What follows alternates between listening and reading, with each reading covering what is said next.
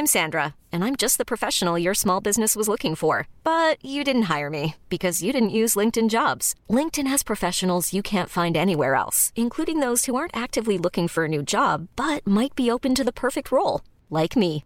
In a given month, over 70% of LinkedIn users don't visit other leading job sites. So if you're not looking on LinkedIn, you'll miss out on great candidates like Sandra. Start hiring professionals like a professional. Post your free job on linkedin.com/achieve today. Bonjour à toutes et à tous, bienvenue au podcast La Sueur avec Polydomso. Salut Nous allons commencer par une petite minute de silence pour la crédibilité de La Sueur qui en a pris un coup hier soir. C'est parti.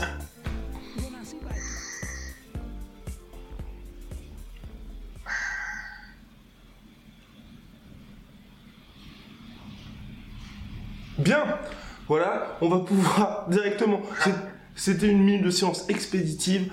On va pouvoir revenir sur l'UFC 226 et le fiasco dans nos pronostics puisque nous avons fait un magnifique 0 sur 5. On commence quand même par le combat qui a déçu beaucoup de personnes et qui est tout simplement incompréhensible. On s'est même fait call out sur Twitter avec notre pronostic. Alors je vais te le lire mon cher Polydomso. Attention, les gens n'ont vraiment plus de respect pour nous. De William Pastore, votre Camerounais américain dont vous vantiez une victoire facile n'a peut-être pas le niveau UFC et vous non plus du coup. Bon, je me suis permis déjà de répondre à cette personne sur Twitter, bah, déjà un commentaire assez con, hein, puisque Francis Ngannou est franco-camerounais et pas camerounais américain. Deux, on ne pouvait pas s'attendre du tout à une telle performance, puisque c'est exactement comme si euh, quelqu'un t'avait dit, mon cher William Pastore, que euh, l'Allemagne allait se faire sortir au premier tour de la Coupe du Monde. Si tu suis un petit peu le football et que tu regardes les résultats précédents, tu ne peux pas du tout t'attendre à ça. Et finalement, c'est pas un Francis Ngannou qui a été battu finalement par Derek Lewis, mais c'est qu'il y a eu une non-performance des deux côtés parce que Lewis non plus était absolument pas satisfait de sa victoire. Ouais, en, fait, ce qu'on peut nous reprocher, c'est d'avoir été un peu trop catégorique et d'avoir euh, en fait tablé notre pronostic sur les performances précédentes Ouais. euh, de Ngannou. Et en fait, c'est vrai que si on avait eu le Ngannou, on va dire pré-Stipe Miocic euh, contre Derek Lewis, le combat n'aurait sûrement pas eu en fait euh, cette apparence-là. Là, on a vraiment en fait l'impression soit qu'il était blessé, Ouais. parce que parce qu'on n'a pas les informations vu qu'il n'a pas pas donné d'entretien euh, après après le combat. Donc soit il était blessé, soit en fait euh, il n'a pas du tout récupéré finalement du combat contre Stipe Miocic et il est dans une phase psychologique en fait on va dire de euh, bah, de doute quoi. Il est, et c'est un peu l'impression que ça donnait en fait contre Derek Lewis parce qu'il il refusait absolument l'engagement. Il était vraiment, il hésitait et puis les, et même aux, les rares moments où il a déclenché ses actions, il était beaucoup trop pâteau en fait dans, dans sa façon de, de déclencher ses actions et on peut se demander s'il s'il n'hésitait pas ou s'il avait peut-être une crainte, peut-être qu'il avait trop peur justement de- de- d'enchaîner deux défaites et du coup ça a fait une euh, prophétie autoréalisatrice. Enfin, on, ne sait pas parce qu'on on ne peut pas sonder les cœurs et les reins et on, on ne sait pas en fait quels étaient. euh, Mais c'est clair que là c'est plus Ngannou qui a perdu le combat que Ouais. Derrick Lewis qui l'a gagné en fait. C'est une contre-performance totale quoi. Sachant qu'après après trois rounds, il y a eu seulement 31 coups donnés, donc 11 pour Francis, 20 pour Derek Lewis, donc c'était vraiment un combat difficile à regarder. Et puis Dana White, donc le président de l'UFC, qui est jamais le dernier pour enfoncer ses combattants quand ils sont un peu dans le doute, qui en conférence de presse a dit que Francis Ngannou finalement c'était son ego qu'il avait, euh, qui avait un peu fait exploser Francis, qu'il avait eu des problèmes avec Francis et que Francis eu des problèmes avec le staff de l'UFC et qui aujourd'hui finalement va devoir Francis régler ce problème-là et Joe Rogan qui disait aussi qu'à Francis n'avait plus besoin finalement de cornerman, mais bien d'un psychologue du sport.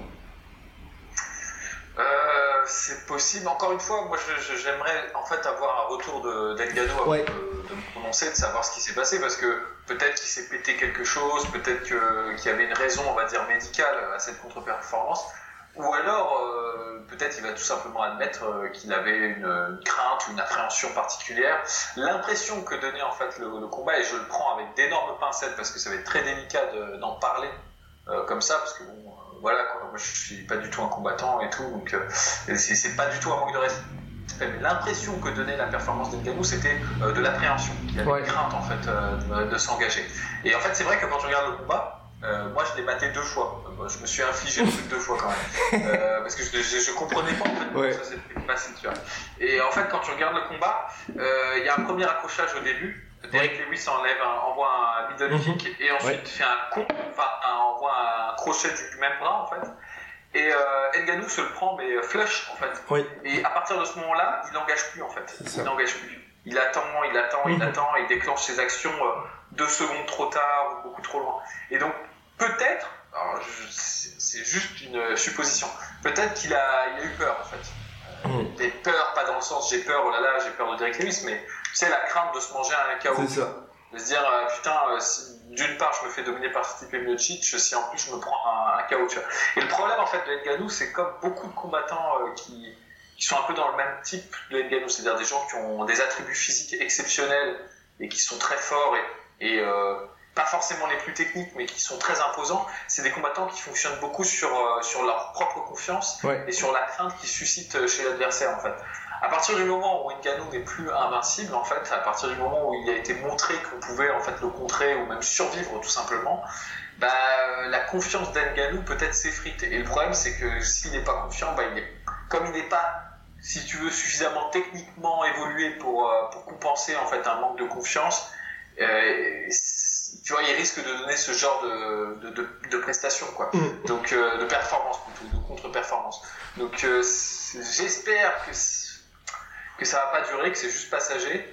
Il y a peut-être un truc qui est rassurant, c'est que la, tout, tout dernier moment, il a réussi son takedown sur, sur Lewis. Ouais. Euh, et, peut-être il s'est dit merde, si j'avais déclenché ça euh, plus tôt, euh, j'aurais peut-être eu une opportunité. Parce que c'est vrai, moi je pense que pendant tout le combat, Lewis c'était Lewis parce que lui pour le coup avait vraiment un problème physique, oui, était incapable de, de, faire quelque chose. Il pouvait rien faire Lewis, il pouvait rien faire. Et donc en fait, c'est vraiment, c'est vraiment si le combat était chiant, euh, regardable et tout. Là, pour le coup, c'est le fait de Nganou. Absolument, c'est le fait de, de Et donc, oui, donc comme on l'a dit, peut-être aussi, ouais, qu'il y a eu bien. Euh, il a peut-être été touché par tout ce qu'il y a eu post euh, combat contre Miocic parce que c'est vrai qu'il apparaissait comme invincible. L'UFC l'avait mis en avant comme le futur champion déjà. Il y a eu 5 rounds où il a été nettement dominé à partir du deuxième. Et puis là, c'est vrai qu'il n'y a pas vraiment eu la réponse qu'on attendait. Par rapport à ce qu'il y avait eu de Francis avant, on pouvait pas du tout s'attendre à ce genre de performance. Il ne s'est toujours pas exprimé, d'autant plus que même c'est cornermen au, à la fin du deuxième round, enfin entre le deuxième et le troisième, il disait maintenant Francis, c'est le moment d'y aller, tu perds peut-être les deux premiers rounds, donc là va falloir lâcher les chevaux, et c'est vrai que c'est pas arrivé, donc peut-être comme tu dis, il y a peut-être eu aussi un problème physique de la part de Francis, parce qu'en tout cas, cette performance, un, ça va être, ça risque d'être un peu plus compliqué pour la suite, parce qu'on n'en a pas, on n'a pas du tout eu de réponse en fait, par rapport à ce qu'il y avait eu contre Stipe Miocic et au contraire là on est plutôt plus inquiet pour la suite. Bah moi je pense que c'était objectif, enfin c'est le pire scénario possible pour ce qu'il ouais. Là, comme défaite. Parce que s'il avait perdu euh, par KO pour un truc comme ça, euh, on peut s'en, peut s'en relever de ça, tu vois. Enfin, c'est, il est jeune encore, euh, il y a encore beaucoup à faire en fait. et en plus, la catégorie est quasiment inexistante. Sans parler du fait que DC en fait a rebattu totalement les cartes de la catégorie poids lourd. Donc en fait, ça aurait pas été grave s'il avait perdu par, euh, par KO ou par soumission. Euh, tu vois, Mais là, en fait, dans, le, dans la tête des gens, j'ai l'impression que ça donne, c'est que clairement, en fait, l'impression qu'il a donné pour ce combat-là, hein, je prends ce combat-là, c'est qu'il n'était pas fait en fait pour ce métier, tu vois. c'est terrible, tu vois, mais c'est, euh, moi je regarde sur beaucoup de, forums et tout, c'est la, principale critique qui revient, c'est genre, mais pourquoi pourquoi tu, pourquoi tu restes à combattre si tu n'as pas envie de combattre? En gros, c'est ce, ce, que, mm. ce que, les, gens, que les gens disent. les gens ont ressenti, c'est qu'il y avait un manque d'envie euh, terrible, tu vois. Il y a même des gens qui disent, bah ouais, mais peut-être que du coup, il n'a plus la nécessité ni même l'envie de, de, de, voir, de vouloir s'astreindre, tu vois, ce type de truc-là, parce que il est. Après, encore une fois, c'est faire de la psychologie de comptoir, tu vois, mais il a eu une, une, une ascension tellement météoritique, tu vois, que maintenant qu'il est au top, parce qu'il est en même s'il n'a pas, s'il pas champion et tout, il a quand même, il s'est extirpé de sa condition euh, sociale. Hein, il faut, faut, faut, être honnête. Bah, bah peut-être il a plus besoin, en fait, plus envie, plus. Maintenant, je, je, sais pas, je suis pas dans sa tête, tu vois, je peux pas savoir, mais du coup, c'est au niveau de l'impression laissée sur les fans, c'est très très grave parce que je pense que euh, une contre-performance comme celle-là, surtout dans un combat qui était attendu oui, comme un, burner, tu vois, parce que c'était Derek Lewis et lui, tu vois, c'est les deux gros cogneurs de la catégorie bah ça, ça pardonne pas. Quoi. Ça pardonne. Moi, je pense que pour lui, euh, peut-être le combat n'a pas de conséquences dramatiques parce qu'il n'est peut-être pas blessé, peut-être euh, pas vraiment heurté dans son ego, mais pour son image, on va dire, auprès des fans de l'UFC, c'est une catastrophe. Enfin, oui. Après, bien évidemment, dans tous les cas, cela peut être très vite retourné avec un nouveau chaos à son prochain combat. Mais moi, ce qui m'inquiète un peu, c'est qu'effectivement, après tout ce qui s'était pris à l'UFC 220, là, ça va encore être autre, d'un autre acabit, je pense, et autrement plus violent, parce que c'est vrai que sur les forums, là, depuis hier, les gens sont quand même assez remontés, parce que au-delà de la déception du combat, c'est vrai que tout le monde attendait ce combat de pied ferme sur toutes les vidéos teasing de l'UFC. Euh, bah, par exemple, le stare-down à la pesée était deux fois plus vu que celui de Cormier contre Miocic. Donc la plupart des gens qui ont regardé l'UFC ont regardé l'UFC pour ce combat-là. Donc bon, et en plus, en plus, le truc qui était, euh, qui est vraiment, enfin, qui rajoute encore plus dans la déception, c'est que le combat avait été promu, comme oui. event, quoi. C'est-à-dire que c'était, on, comptait sur euh, Derek Lewis et Ganou pour, mhm. euh, pour, pour compenser en fait la perte du, super common event qu'il y avait déjà au Lower Ortega, quoi. Mhm. Donc, en grosse déception, j'espère que c'est pas trop, pas que c'est j'espère qu'il y a une raison pour laquelle, on va dire, moi, moi je serais rassuré d'apprendre qu'il est, qu'il est blessé ou que, ou que sa préparation s'est mal passée parce que c'est plus facile de guérir d'une blessure que de guérir d'un trauma euh, psychologique, tu vois. Enfin, et, euh, et j'espère que j'espère que c'est ça. Sinon, bah, écoute, euh, on peut lui souhaiter que le meilleur et de se reconstruire petit à petit, en espérant qu'il ait un adversaire qui lui permette de, de reconstruire sa confiance sur ses prochains combats. Mais là, pour le coup, sans vouloir trop se défendre, on pouvait absolument pas prévoir ce type de contre-performance. Personne ne pouvait prévoir ça. En tout cas, Francis, on est avec toi pour la suite. On va passer au main event où là encore, la sueur a brillé. Nous prédisions tous un chaos expéditif de Stipe Miocic. Eh bien, ce fut l'inverse. Daniel Cormier qui s'impose avec la manière par chaos en toute fin de premier round en sortie de clinch sur un espèce de de fulgure au point hyper puissant et finition en ground and pound de notre cher Miocic, mais comme l'avait dit Polydomso, et c'est évidemment ce qui se passait, Cormier perdait le combat juste avant, mais ce qui a changé, en tout cas moi ce qui m'a vraiment surpris, c'est sa capacité à encaisser chez les poids lourds, parce qu'on n'avait pas vu ça, par exemple même chez euh, contre Volcanos de Mir, où il commençait à piocher dans les échanges, là certes il se faisait toucher, mais d'ici, restait debout, restait vif. Ouais, et puis même, euh, on peut, on peut souligner que son pouvoir de KO a, augmenté en fait en passant chez nous, parce que en light heavyweight, euh, Cormier, il n'a pas ce pouvoir de KO. Il y a plusieurs fois où il touche des gens. Il est explosif, mais il n'est pas capable de mettre. Enfin, ça fait longtemps qu'il n'a pas mis quelqu'un KO en, en, light heavyweight, tu vois. Enfin, tu prends par exemple euh, John Jones, il l'avait touché plusieurs fois au clinch de la même manière, il l'a pas mis KO, même s'il l'a secoué, tu vois. Mais il n'a pas mis KO. Donc soit ça dit que, que Cormier est, moins puissant en light heavyweight, soit ça dit que John Jones c'est un super menton. Je pense que c'est un peu des deux, tu vois. Mais euh, en gros, euh, c'était assez impressionnant euh, de voir que en fait, même à 39 ans, en repassant chez les poids lourds de manière assez express, parce que je pense pas qu'il ait pris du on va dire du muscle fonctionnellement. Hein. je pense qu'il a tout simplement arrêté de cuter son poids. bon, même, il a dû faire des exercices de renforcement, évidemment, mais je pense pas qu'il ait fait une faudrait qu'il ait eu le temps matériellement de, faire une véritable prise de poids euh, en conséquence pour, pour, un titre poids lourd, mais malgré ça, il a quand même augmenté sa résistance physique et augmenté sa, puissance de frappe. C'est quand même euh, très intéressant. Alors après, moi, je dois avouer que je me suis complètement planté parce que je, pensais vraiment très sincèrement, euh, quand je regardais les informations sur le papier, même sur les derniers combats, que euh, Daniel Cormier allait se, se, ridiculiser dans ce combat. Je, je, je, maintiens, je vais pas faire le, faux cul et dire bah non, j'ai pas dit ça. Non, moi je l'ai dit, je, je, persiste et avant le combat, j'étais persuadé que c'était un no-match total ce, cet affrontement. Euh, et bah, c'est la glorieuse incertitude du sport et euh, moi je, je, suis plutôt content en fait euh, de, de, voir ça, content pour Cormier, content, un peu triste pour Stipe, mais Stipe il a 34 ans donc il peut encore se se, se, ressaisir dans, cette, dans cette catégorie-là. Euh, après, moi, ce que je constate, c'est que petit, c'est pas vraiment une ombre ou pas vraiment une critique, mais euh, moi, ce que je constate, c'est que euh, ce qui a vraiment marqué le tournant dans le combat, c'est les high de, de Cormier. Oui, c'est vrai. Il y a eu deux high assez violents, et d'ailleurs, le chaos est venu du côté où il y avait eu le high Le high qui était fait, c'était l'œil gauche de, de Stipe, et trois, trois secondes après, c'était sur, sur du coup la, droite de, Cormier, donc sur le côté gauche de Stipe. Il n'a pas pu venir à ce moment-là. Néanmoins, je, je, je, je, contiens un peu ce, ce point-là. Cormier avait prévu, je ne me souviens plus dans quelle interview il avait dit ça, mais il avait prévu que c'est comme ça qu'il comptait en fait surprendre Stipe, à savoir une technique bah, de sortie de clinch. Et c'est exactement ça qui s'est passé. Donc, visiblement, c'est quelque chose qu'ils avaient remarqué à l'entraînement euh, à EKA, tu vois, ils avaient dû voir ce défaut euh, dans la défense de Stipe et ils l'ont exploité. Et c'est, moi, je pense que c'est le fruit d'un game plan euh, brillamment exécuté en fait. C'est-à-dire qu'il a, il a cherché le clinch. Oui, dès le début, il le cherchait. Hein. Dès le début, il le cherchait. Et puis, il a changé son style. C'est-à-dire qu'il y a quelques années en poids lourd, il était suffisamment dynamique pour rentrer au clinch en, tu vois, en déroulant un jeu d'attaque. Maintenant, je pense qu'il a plus cette, cette explosivité-là. Donc, ce qu'il fait, c'est un, un, truc qu'il fait depuis 3-4 combats, c'est une espèce de garde euh, un peu, tu sais, avec les bas en avant, comme, comme une momie, en fait, tu vois. Enfin, et c'est, euh, c'est pas très beau à voir, mais ça marche, parce qu'en fait, il gêne véritablement le déroulement euh, des techniques de points de l'adversaire, comme ça, ce qu'il avait fait avec Ozdemir, par exemple.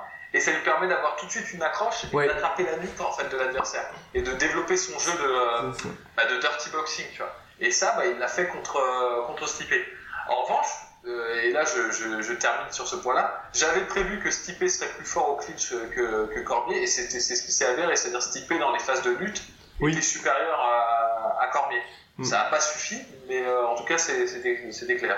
oui, en tout cas, Stipe, oui, jusqu'à jusqu'à ce moment-là, jusqu'au fameux chaos et les fameux époques qui ont quand même été assez violents, qui gérait quand même ce combat-là. Finalement, il se fait finir incontestablement par, euh, par KO par DC. DC qui finalement pour l'UFC est en train de suivre le, le chemin qu'aurait dû emprunter John Jones et qui là maintenant va affronter Brock Lesnar. Brock Lesnar qui a été ramené à l'UFC, qui est ensuite arrivé au milieu de l'octogone, qui a bousculé DC, qui a insulté tout le monde. Et euh, bon, ce combat-là, qu'est-ce que t'en penses toi?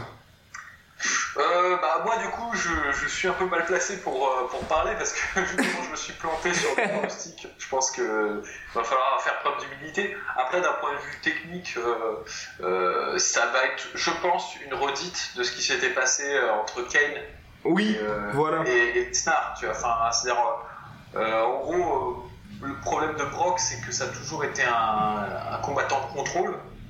Et qui cherche surtout le top contrôle, c'est-à-dire d'être dessus en fait, comme tout lutteur.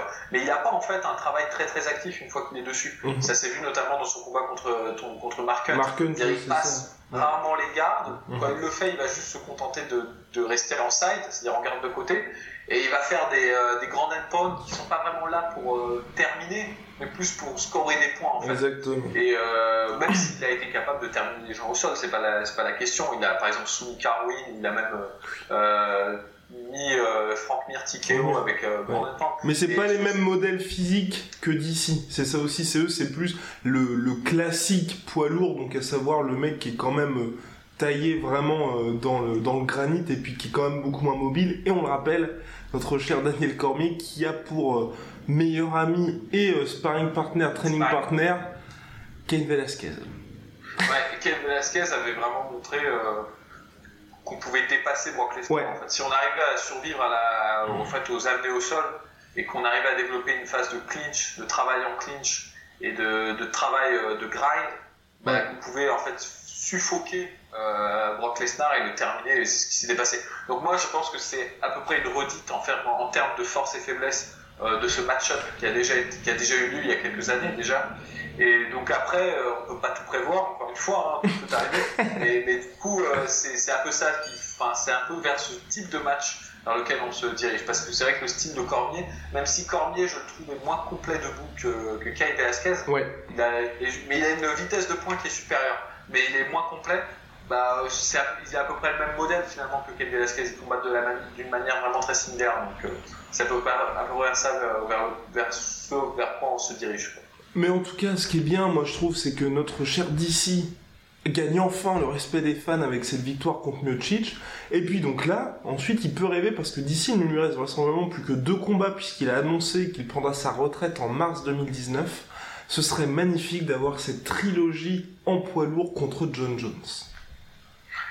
Bah ouais. Euh, alors après, je sais pas quand est-ce que la suspension de Jones. euh, Non, on sait toujours pas. On sait toujours pas. On devrait le savoir très bientôt. On devrait le savoir bien. Donc euh, sous, sous réserve en fait de, de cette nouvelle-là. Après, c'est sûr que c'est gagnant-gagnant pour l'UFC, je pense, ce, ce, ce match-up-là.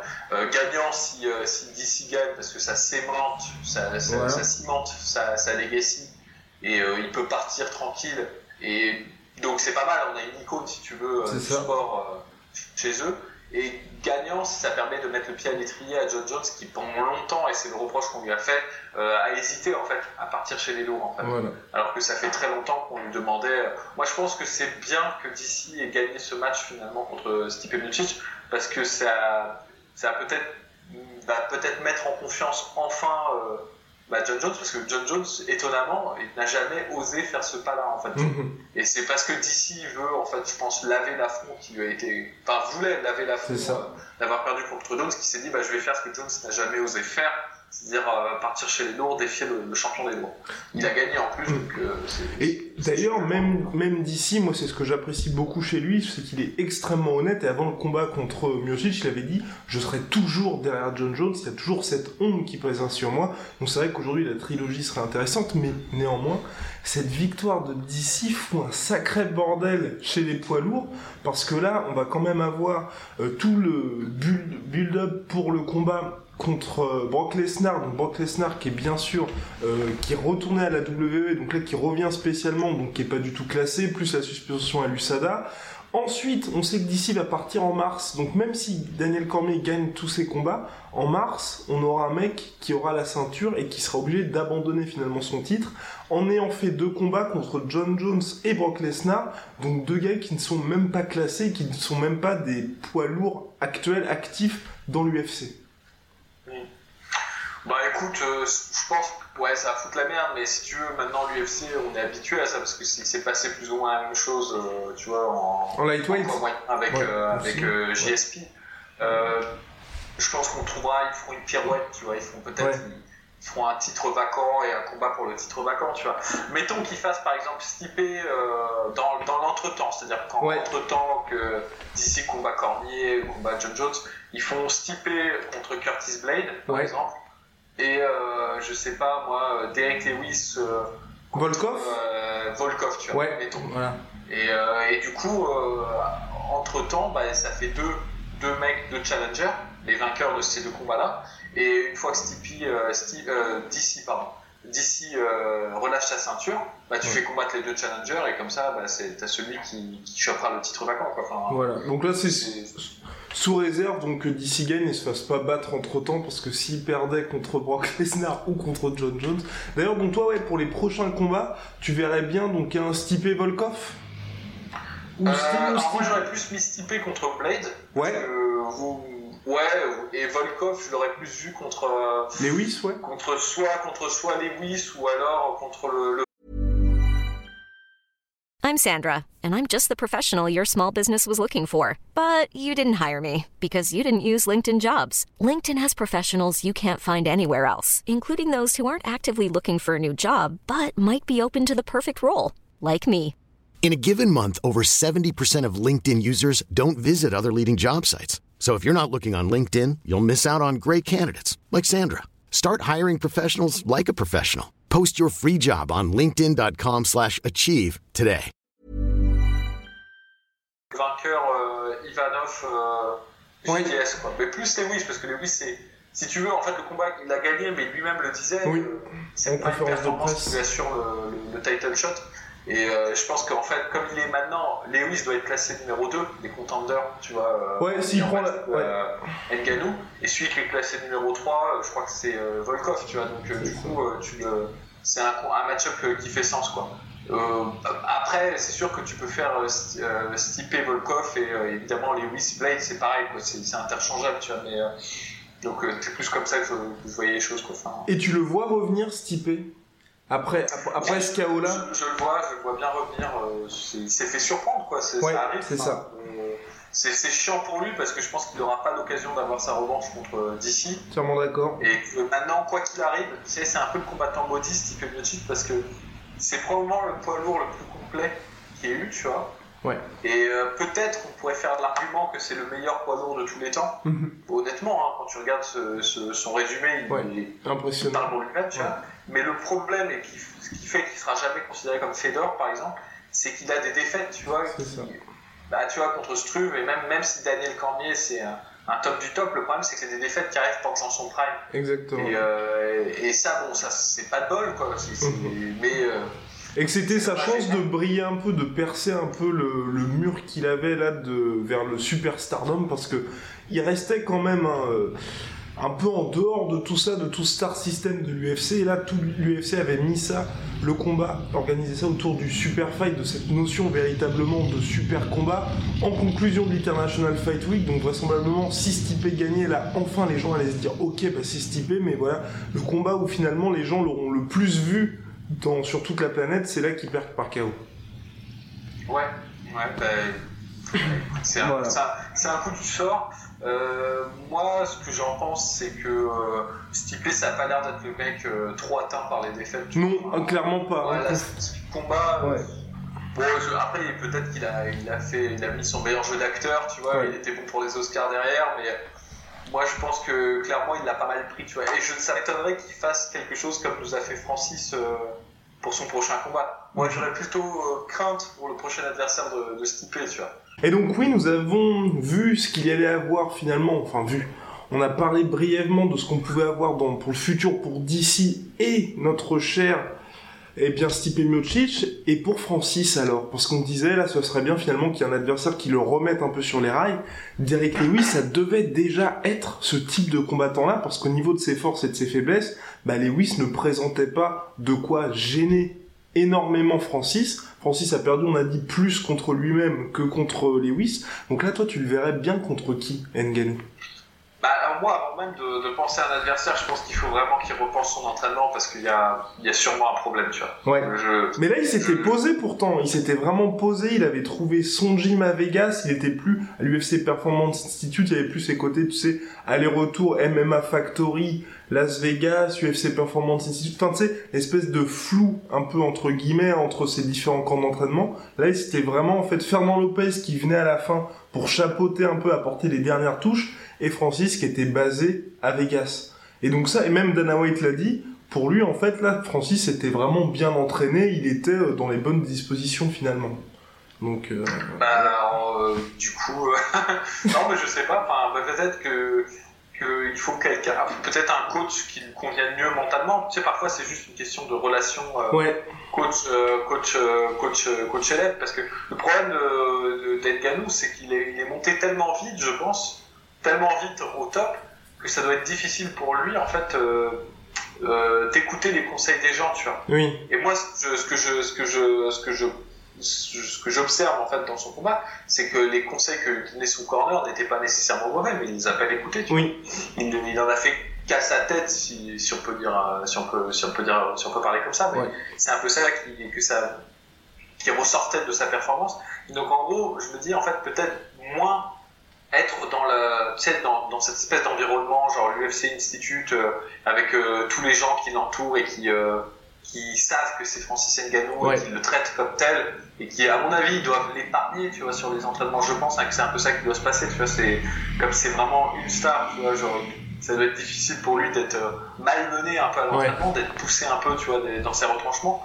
Moi, si j'avais un conseil à donner, mais encore une fois, je suis pas entraîneur et c'est pas, c'est très très prétentieux de ma part de donner un conseil, mais ce serait pour un moment déjà d'abandonner l'idée d'un title shot prochain. Ouais, Faut qu'il faut qu'il fasse ce travail d'accepter ça, tu vois. Là, vu la performance qu'il a fait, c'est mort pendant au moins euh, deux ans, tu vois. oui, Je, facile. franchement, Ouais, je, ouais. je le dis avec toute la sympathie euh, que j'ai pour euh, Francis, mais c'est c'est grave ce qui s'est passé pour lui. Ce combat, c'est une balle dans le pied, tu vois, enfin pour lui, tu vois. Donc euh, je, pendant deux ans, faut qu'il se dise bon bah plus de title shot, quoi. Et il faut que je remonte, il faut que je je- je- j'enchaîne des, des victoires pour vraiment faire oublier cette cette contre-performance, tu vois. Et, et donc pourquoi pas partir dans dans un autre gym euh, où il y a plus de compétition, genre plus de avec plus de mecs qui en veulent et euh, plus de, de, de sparring qui vont le pousser, tu vois, qui vont le. Parce que le problème en fait des, des poids lourds en général et de, il apparaît de Francis en particulier, c'est qu'en fait la plupart des poids lourds, comme ils sont très forts physiquement, mais en général quand, quand tu les pousses un peu, quand tu les agresses un peu, quand tu les euh, travailles un peu, bah ils se recroquevillent sur eux-mêmes, ils perdent mentalement, ils se fragilisent, tu vois. C'est et c'est généralement c'est ça qui fait la différence entre les bons poids lourds et les excellents poids lourds, tu vois. Un mec comme Fedor ou même comme euh, comme euh, Stipe, euh, tu vois par exemple, c'est des gens qui même s'ils se font cogner, même s'ils se font durement embaucher, ils sont capables de revenir, tu vois. Ils ont cette espèce de mentalité, tu vois, de de bah, bah ça me fait rien, j'en ai rien à foutre, je continue, tu vois. Parce que Edganou, bah là c'est un peu ce, que, ce qui a ce qui a apparu, c'est ah bah j'abandonne quoi. C'est genre, ah, ça fait chier. Après, encore une fois, peut-être il était blessé, peut-être oui. une justification à donner, tu vois. Mais en tout cas, de ce qu'on aperçoit de prime abord, c'est ça qui, transparaissait.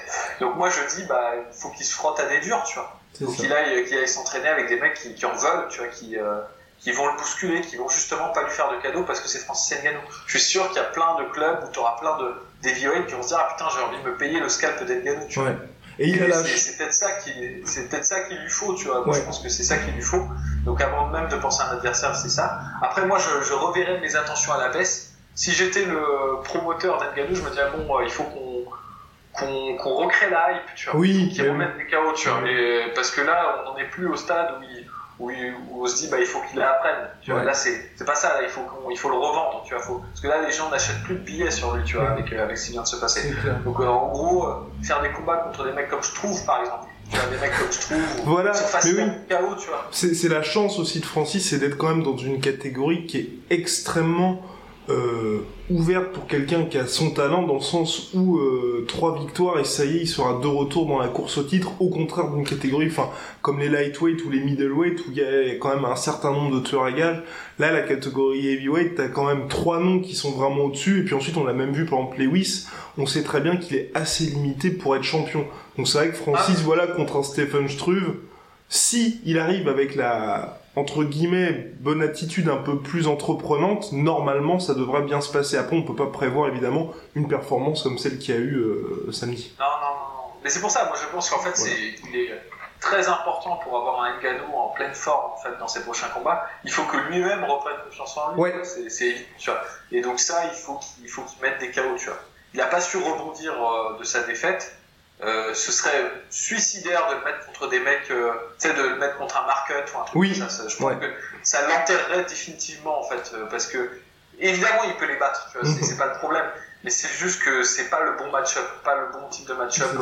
Aujourd'hui. Il faut qu'il, c'est ça. Faut qu'il, faut qu'il batte des gens, tu vois, il faut mhm. qu'il fasse des victoires. Et après, il va pouvoir se, après, peut-être, on pourra envisager de le mettre sur des, des challenges plus durs, tu vois. Que la confiance revienne. Ouais, il y a un vrai problème de confiance, il faut la reconstruire, quoi. Et puis bon, on va poursuivre hein, avec euh, avec les pronos flingués euh, du trio de l'enfer. Michael Chiesa, Anthony Pettis. eh bien, on avait vu Michael Chiesa l'emporter, on était tous d'accord là-dessus, et finalement Pettis, bah, qui, s'est réveillé, hein, ça faisait depuis, euh, grosso modo, depuis 2015 qu'il était extrêmement décevant. Et là, il est apparu en, pleine forme. Il termine même notre cher Michael Kessa par soumission. Kessa qui avait en plus manqué la pesée et qui avait dit que c'était son dernier combat chez les lightweight. Bah voilà, Anthony Pettis de retour avec une victoire impressionnante et maîtrisée. ça, a commencé très mal euh, le combat pour lui. Parce qu'en fait, euh, faisait vraiment ce qu'il fallait faire. Savoir le pousser contre la cage et euh, lui mettre la pression.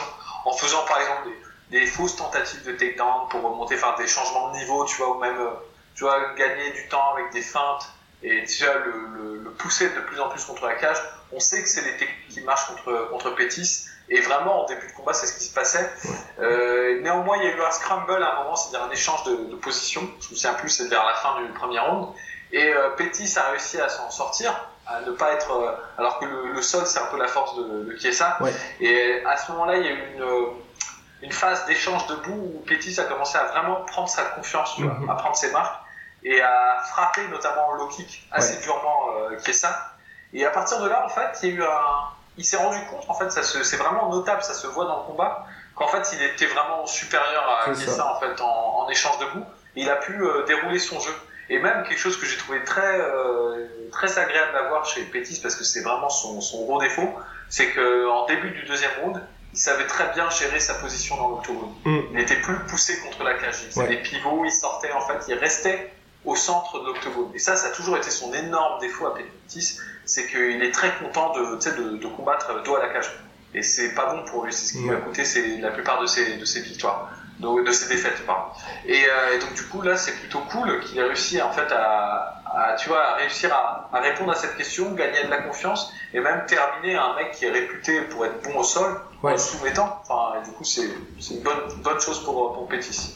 Ouais, d'ailleurs, notre cher Kiesa, qui moi, par contre, hein, me, me déçoit légèrement, parce que c'est vrai que dans ses défaites, même la dernière qu'il y avait eu contre Kevin Lee, c'est vrai qu'à chaque fois qu'on voit qu'il y a du répondant, on voit dans son body language qu'ensuite, voilà, il y a ce côté, comme tu disais, pas quelque part sur, chez Francis, qui se recroqueville un peu sur lui-même, et que tu vois que finalement, c'est plus qu'une question de temps avant que le mec perde le combat. Et là, on l'a vu, il était hyper conquérant dans, enfin, dans les, dans tout ce qui a été dans l'avant-combat, quand il disait tu vas, tu vas signer au Bellator. Au début du combat, on avait vu il adopter la bonne attitude. Et puis voilà, Petit a montré, ok, bah, debout, c'est moi le patron. Et là, on s'est dit, oh là là, pour qui ça, c'est terminé. Et ça n'a Bah, pas manqué. c'est- étonnant parce que c'est vrai que c'est un mec. euh, je sais pas s'il est fragile mentalement parce que je, je, je connais pas trop sa carrière, j'ai pas trop Ouais. trop regardé tous ses combats. Mais euh, ce qui est étonnant, c'est que je pense qu'il y a une sorte d'empressement. En fait, lui, c'est plus la peur de, de perdre au niveau des rounds. Alors, ça sent Ouais. clairement que euh, quand il, quand il est plus vraiment en contrôle du round, quand c'est commence à être un peu partagé, tu vois, bah, il va s'empresser à faire des trucs un peu cons, tu vois, genre essayer de te mettre au sol pour essayer de te, te soumettre ou quelque chose comme ça. Euh, il y a une espèce d'empressement de se dire bah merde tu vois il m'a touché trois quatre fois euh, aux yeux des juges alors c'est pas faux parce que c'est vrai que les juges sont particulièrement cons parfois et ils, ils vont juste compter tu vois ils vont avoir le tu sais c'est un truc qui m'énerve trop mais les juges ils vont avoir les stats tu vois les fight metric stats ils vont voir ah bah il a touché euh, 15 fois 15 euh, 15 strikes de plus que l'autre il doit gagner tu vois parce qu'ils sont foutus de regarder le combat tu vois et donc euh, je, je comprends que Kiesa ait cette euh, appréhension là Ouais. euh, mais du coup, en fait, c'est contre-productif parce qu'il fait, il fait pas preuve de sang-froid, tu vois. Et là, c'est typiquement ce qui s'est passé contre euh, Anthony Pettis. Dès qu'Anthony Pettis a commencé à revenir dans la course, bah, il a commencé à, à, tu vois, essayer de, de, Oui. d'envoyer un peu des, des swings, tu vois. C'était même plus vraiment propre Ouais. Pour, tout de suite resserrer au niveau du clinch. Mais il n'y avait plus cette méthode qu'il avait au début du combat. Au début du combat où il faisait des feintes, il, euh, changeait les niveaux, il poussait, en fait, méthodiquement et consciencieusement euh, Pettis vers la cage. Là, c'était juste, euh, dans le deuxième round, c'était juste, il était frénétique, enfin, il essayait frénétiquement de rattraper en fait l'écart de points, quoi. Et c'est ce qui conduit à faire des erreurs, et c'est ce qui l'a conduit à faire une erreur contre Pettis. Et d'ailleurs, pas, qui n'a pas été champion pour rien, et là, Ouais. il l'a prouvé ce soir-là parce qu'il a eu juste besoin d'une ouverture et il a, il a enfermé sa, sa soumission. Et propre, et donc Michael Kessa, pardon, qui s'entraîne avec Francis Ngannou. On avait oublié le combat où là, on poursuit notre zéro pointé au niveau des pronostics, puisque c'était le Paul Felder Mike Perry. Donc on avait tous donné Paul Felder par euh, victoire. Euh, Rust et moi on était partis sur une décision. Polydomso KO de Mike Perry, mais à notre décharge, hein, notre cher Paul Felder a été courageux, s'incline par décision partagée et s'est quand même cassé la main pendant le combat. Donc bon, Ouais, ce qui, ce qui est quand même emmerdant quand on combat en MMA, hein, on, on est d'accord. Et euh, mais en tout cas, ça fait plaisir par contre pour Mike Perry parce que c'est vrai, il restait sur deux défaites de suite. Là, il est désormais, il s'entraîne pardon avec Jackson Wink, donc euh, le fameux gym. Et là, voilà, il revient du côté des victoires avec un combat somme toute hein, maîtrisé et puis euh, gros, un gros takedown pour euh, pour quand même bien Bah, poinçonner cette victoire. il, y a toujours, il y a toujours ce côté parfois euh, de balancer son plan euh, Ouais. par la fenêtre et de euh, d'envoyer des swings, tu vois, juste Ouais. pour essayer de décapiter son adversaire. Et je pense que ce sera toujours le problème quand, pour l'entraîneur d'un mec comme Perry d'arriver à, à canaliser cette, euh, cette espèce de violence. Alors, parfois, il y a des entraîneurs qui sont très doués pour, euh, pour euh, vraiment diriger cette, cette, cet instinct euh, de leurs combattants Ouais. euh, vers un game plan intelligent. Je pense notamment à Rafael Cordero qui, qui gère bien ce type de, de personnage, on va dire, euh, ce type de combattant, Ouais. et qui arrive en fait à transformer cette agression frénétique en une espèce d'agression calculée. Et dans le meilleur des cas, il arrive à te produire un Rafael dos Anjos, quoi. Ouais. genre un mec qui arrive en fait méthodiquement, mais qui, pareil, au début de sa carrière, avait tendance à balancer des, euh, des gros parpaings de l'espace sans trop de, tu vois, sans trop de, de précaution et de défense. Et il a réussi à en faire un des meilleurs euh, ring cutters et un des meilleurs pressure fighters euh, du game, tu vois.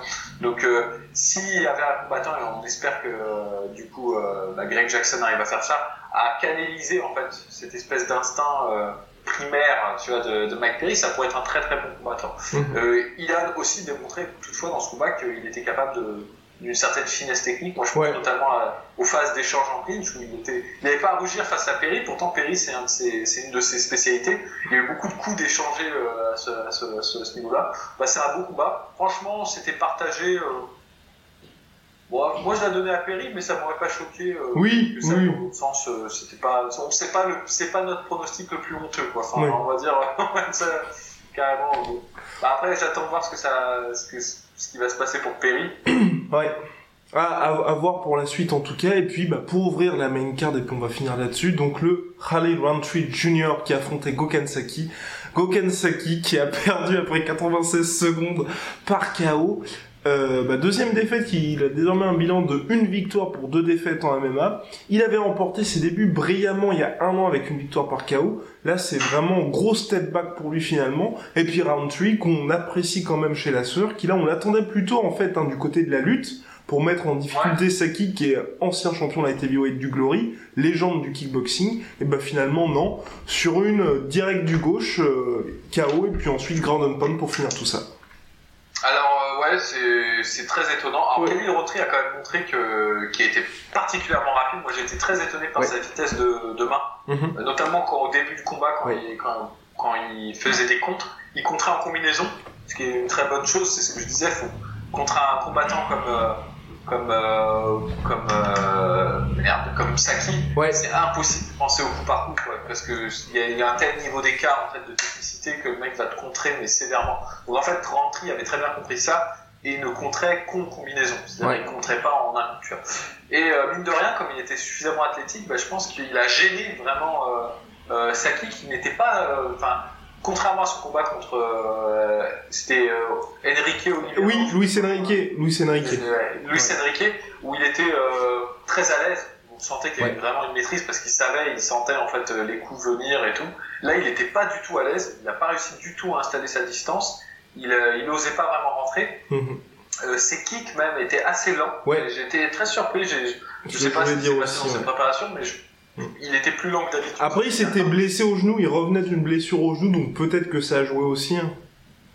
Peut-être. Enfin, du coup, euh, après, les combattants, ils sont toujours Oui, plus ou moins blessés, oui, hein, c'est ce qu'il faut savoir. Donc, euh, il y a, peut-être mille et une raisons qui expliquent ça. Il était particulièrement lent. Et l'erreur qu'il a faite, c'est vraiment une erreur, euh, pour le coup, de, j'allais dire de débutant, mais c'est un peu sévère de dire ça, mais c'est vrai. C'est de changer sa, sa garde, en fait, euh, en restant face à l'adversaire. Et c'est Ouais. exactement comme ça qu'il s'est fait choper. Il l'a fait deux fois. La deuxième fois, il s'est fait contrer, quoi.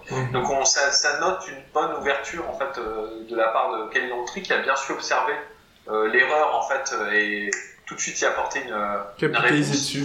Ouais. Et, et- et donc, euh, bon, bah, c'est, c'est triste pour Saki. C'est d'autant plus triste pour lui parce qu'il n'y a vraiment pas eu de lutte.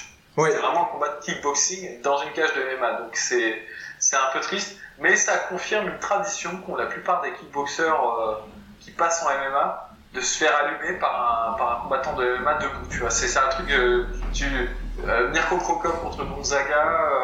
Joe Schilling contre Isaki Kato, enfin, c'est un truc, c'est classique, quoi. Ça arrive souvent, à chaque fois, t'as un kickboxer qui est de top niveau, et il se fait allumer debout.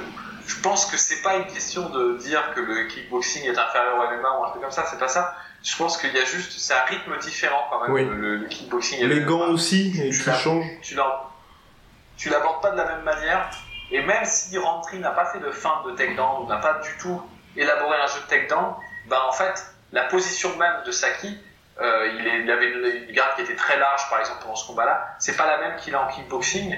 Et c'est pas, et peut-être que tu vois, ça l'a décontenancé, il est pas habitué vraiment. Donc bon, là, c'est, c'est un peu dommage et on- j'espère qu'il va revenir, que ça va pas, euh, que ça va pas le, trop le, trop le dégoûter, tu vois, de cette fait mettre KO, mais bon, c'est- ça arrive, quoi, c'est, Dans tous les cas, le président de l'UFC, Dana White, a dit qu'il allait accorder une troisième chance finalement, un troisième combat à Gokhan Saki. On espère qu'il reviendra. On reviendra cette semaine avec Russ pour euh, la suite de l'UFC 226, tout ce qui s'est passé. Oui, on a fait un zéro pointé en pronostic sur cette UFC 226, mais il y a eu beaucoup de choses que l'on ne pouvait pas prévoir entre le, la blessure de Paul Felder, l'upset vé- véritablement de Khalid Roundtree, le non-combat, la non-performance de Francis Ngannou, et puis finalement un DC qui a surpris son monde, c'était une sale soirée pour les experts de MMA entre guillemets, les pronostiqueurs et les parieurs en général, puisque c'est vrai qu'à Las Vegas ensuite, il y a eu énormément de questions là-dessus, où euh, par exemple Derek Lewis s'est même excusé d'avoir fait perdre beaucoup d'argent à tous les parieurs parce que même lui ne hein, s'attendait pas à gagner. Donc, euh, donc voilà. Je pense que franchement, pour le coup, parce que avant de donner les pronostics, j'avais quand même fait un petit tour d'horizon de où en était la cote des paris, et, pour pas dire totalement n'importe quoi quand même on, est, on était plutôt du bon côté. C'est-à-dire, ce qu'on disait, c'était à peu près la, tendance majoritaire euh, des gens, en fait. Et euh, personne n'a prévu ça. Après, bon, encore une fois, c'est un sport qui est très, euh, je vais dire, aléatoire, non, mais qui, fait intervenir tellement de facteurs que c'est difficile, en fait, d'avoir une, une, vraie idée. En fait, nous, on réfléchit vraiment sur le papier. Et sur le papier, les avantages, enfin, les pronostics qu'on a donnés, ça correspondait en fait à des avantages matériels tangibles sur le papier. C'est-à-dire, encore une fois, euh, on peut se planter. et, puis de toute façon, on fait nos pronostics avant chaque événement, donc vous pouvez regarder ce qui s'est passé avant. Grosso modo, on a quand même raison dans la grande majorité des cas, sauf dans les soirées apocalyptiques comme celle que nous avons vécue hier soir. Mon cher Polydomso, merci beaucoup. Merci pour bah, votre fidélité. Vous pouvez nous écouter sur SoundCloud, Deezer, iTunes, Podcast Addict. Et puis bien sûr YouTube, puisque vous verrez notre petite tête. N'hésitez pas à commenter, lâcher les pouces bleus, vous abonner. Enfin bref, faites ce que vous souhaitez. Mais en tout cas, merci du soutien. À la prochaine. Salut.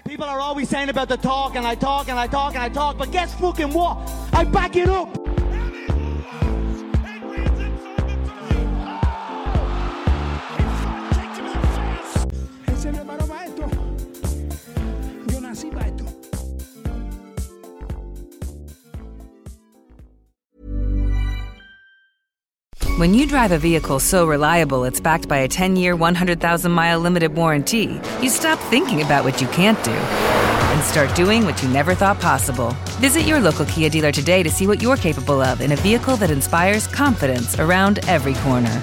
Kia, movement that inspires. Call 800 333 4KIA for details. Always drive safely. Limited inventory available. Warranties include 10 year 100,000 mile powertrain and 5 year 60,000 mile basic. Warranties are limited. See retailer for details. Et voilà, c'est la fin de votre épisode du podcast La Sœur. Si ça vous a plu, n'hésitez pas à nous mettre les 5 étoiles sur Apple Podcast ou sur Spotify. Vous pouvez aussi nous laisser un petit commentaire, ça nous aidera beaucoup.